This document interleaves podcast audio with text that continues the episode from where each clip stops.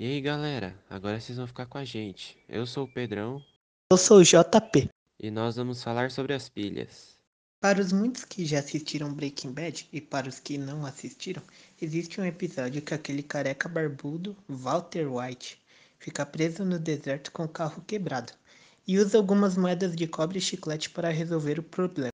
Como é que ele fez isso? É simples, pessoal. Ele usou uma reação de oxirredução com metal das moedas e algumas partes metálicas de parafusos e pregos para criar o polo negativo, e grafite de óxido de mercúrio do freio do veículo para criar o polo positivo. Foram necessárias seis pilhas dessas gerando 12 volts para ligar a bateria de um carro. Ô Pedrão, você tá falando grego, nem eu nem o pessoal entendeu. Bora explicar certinho? É onde eu queria chegar, JP. Vamos nessa.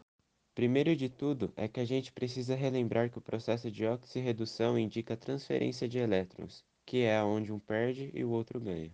Exatamente, Pedrão. Depois disso, podemos construir uma pilha separando os processos de oxidação e redução.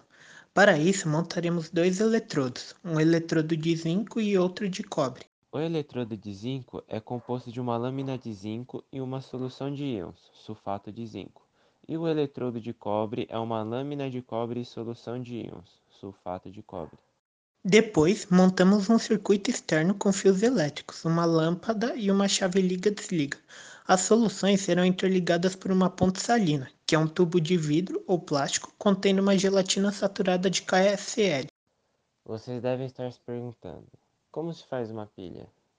Podemos te explicar virando como exemplo a pilha de John Daniel, químico inglês. A pilha também recebe o nome de célula galvânica. Para que as pilhas funcionem, a ponte salina interliga duas semicelas, que é o local onde fica o eletrodo.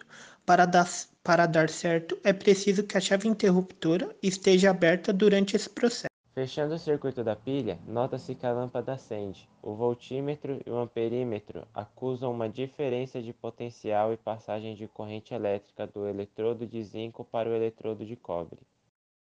Pedrão, quais são as funções desses eletrodos que tanto se fala? Boa pergunta, JP. Os eletrodos de zinco emitem elétrons para o circuito externo, diminuem a massa da placa e aumentam a concentração de íons Zn2+. Já os eletrodos de cobre recebem elétrons do mesmo circuito. A massa da placa aumenta e diminui a concentração de íons Cu mais 2.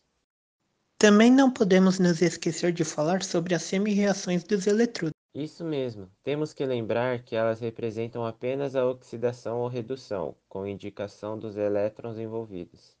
Semi-reação de oxidação, os átomos da lâmina passam para a solução na forma de íons, a massa da lâmina diminui, o eletrodo emite elétrons liberados pelo átomo de zinco e a concentração de íons Zn2 aumenta. Calma aí, pessoal. A gente está entrando nos últimos temas agora, então fica firme, não desiste e já já vocês vão para a próxima aula. Vem com a gente. Mas enfim, vamos lá. Reação global da pilha. Se somarmos algebricamente as semi-rações dos eletrodos, teremos como resultado um processo espontâneo de redução, chamado de reação da pilha ou reação global da pilha. A reação da pilha é a mesma quando mergulhamos uma placa de zinco numa uma solução de CuSO2,4, que nós já estudamos nessa introdução de pilha. Isso mostra um grande progresso moderno no qual se utiliza uma troca de elétrons espontânea para produzir corrente elétrica. Ah, e vale a pena lembrar disso aqui: qualquer processo espontâneo de oxidação pode ser aproveitado para construir uma pilha. E por último, convenções de eletrodos. É uma matéria bem simples, vocês só vão precisar decorar alguns nomes. Polo negativo, eletrodo que emite elétrons. O polo positivo é o eletrodo que recebe elétrons do circuito externo o ânodo, que é o eletrodo no qual se ocorre oxidação, e o cátodo, que é o eletrodo no qual ocorre redução. É isso, pessoal. Espero que vocês tenham gostado do nosso podcast de pilha. E que tenhamos esclarecido suas dúvidas. Bons estudos e regassem nessa prova. Falou! Falou, galera. Até mais.